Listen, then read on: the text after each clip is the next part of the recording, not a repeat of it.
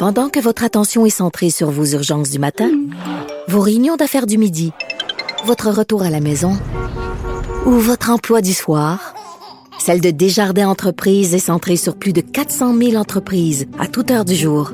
Grâce à notre connaissance des secteurs d'activité et à notre accompagnement spécialisé, nous aidons les entrepreneurs à relever chaque défi pour qu'ils puissent rester centrés sur ce qui compte, le développement de leur entreprise.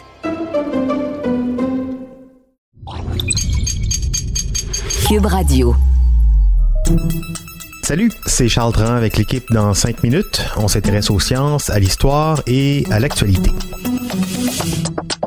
Aujourd'hui, on parle de chaussures de course, d'espadrilles, de sneakers, de basket.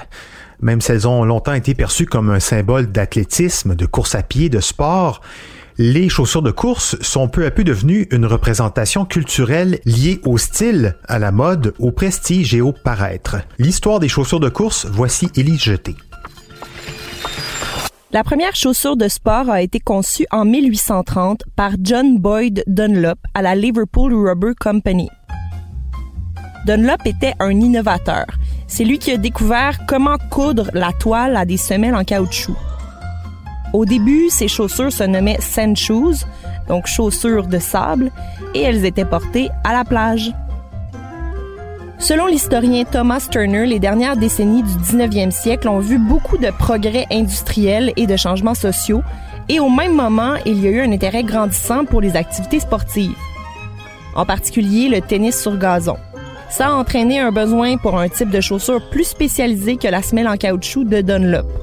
Il a donc lancé son emblématique modèle Green Flash en 1929, qui était porté par la légende du tennis Fred Perry à Wimbledon. Here is Fred Perry, the world's number one.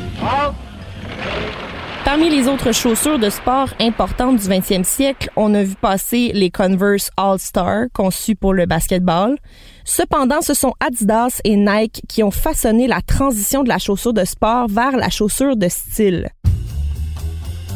Fondée par Adi Dassler en Allemagne en 1924 sous le nom de Gebruder Dassler Schuhfabrik, Adidas a créé la première chaussure de piste avec une semelle de cuir fabriquée à la main. Le coureur Jesse Owens portait ça aux Jeux olympiques de Berlin en 1936. Nike a été créé par Bill Bowerman et Phil Knight en 1964 sous le nom de Blue Ribbon Sports et c'est devenu Nike en 1971.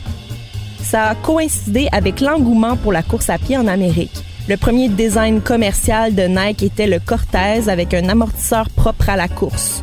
Le Cortez a été porté par Tom Hanks dans Forrest Gump, ce qui a fait entrer la chaussure dans l'histoire culturelle également.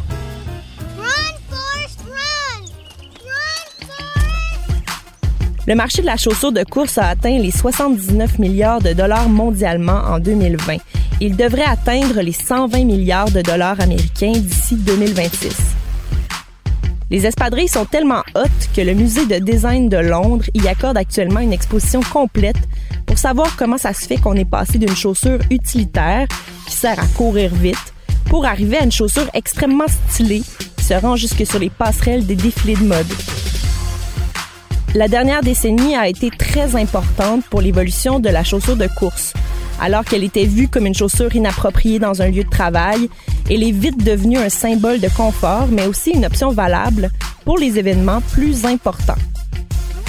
Selon ce que rapporte le magazine numérique de Conversation, même les écoles de bonne manière britanniques ne perçoivent plus les sneakers comme des souliers de gym. Dans l'industrie de la mode, il y a deux moments qui ont favorisé le déploiement de la chaussure de course dans un plus large contexte. Le premier est l'avènement du style sportif dans des événements de mode. Le look sport chic est quelque chose qui existe et qui est valorisé depuis plusieurs années dans l'industrie de la mode. Également, le confort représente une grande partie du succès des espadrilles.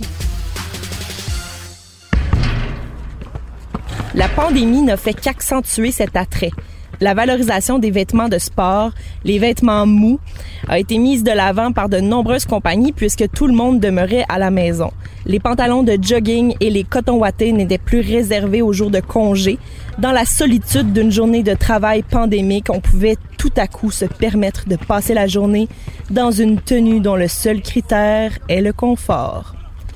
Les chaussures à talons plats et de surcroît les running ont vite fait partie des items qu'on souhaitait se procurer avant d'acheter des chemises, des vestons et des escarpins, mettons. Même dans l'industrie du luxe, les chaussures représentent aujourd'hui la branche la plus vendeuse.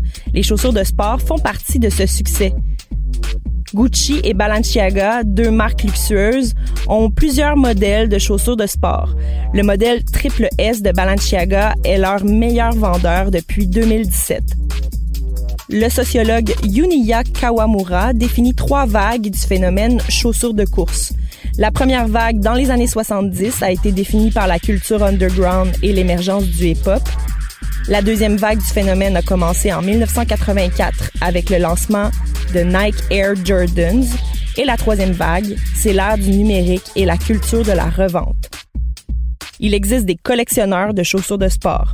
Nike et Adidas lancent régulièrement des chaussures en édition limitée associées à une célébrité, une star du hip-hop ou un athlète. Que ce soit pour le style, la classe, le statut ou simplement pour le confort, aujourd'hui, le monde de la chaussure de course a tout ce qu'il faut pour que tout le monde trouve chaussure à son pied. On a vu beaucoup d'abus hein, du côté des sneakers de luxe ces dernières années, tant au niveau du look que du prix.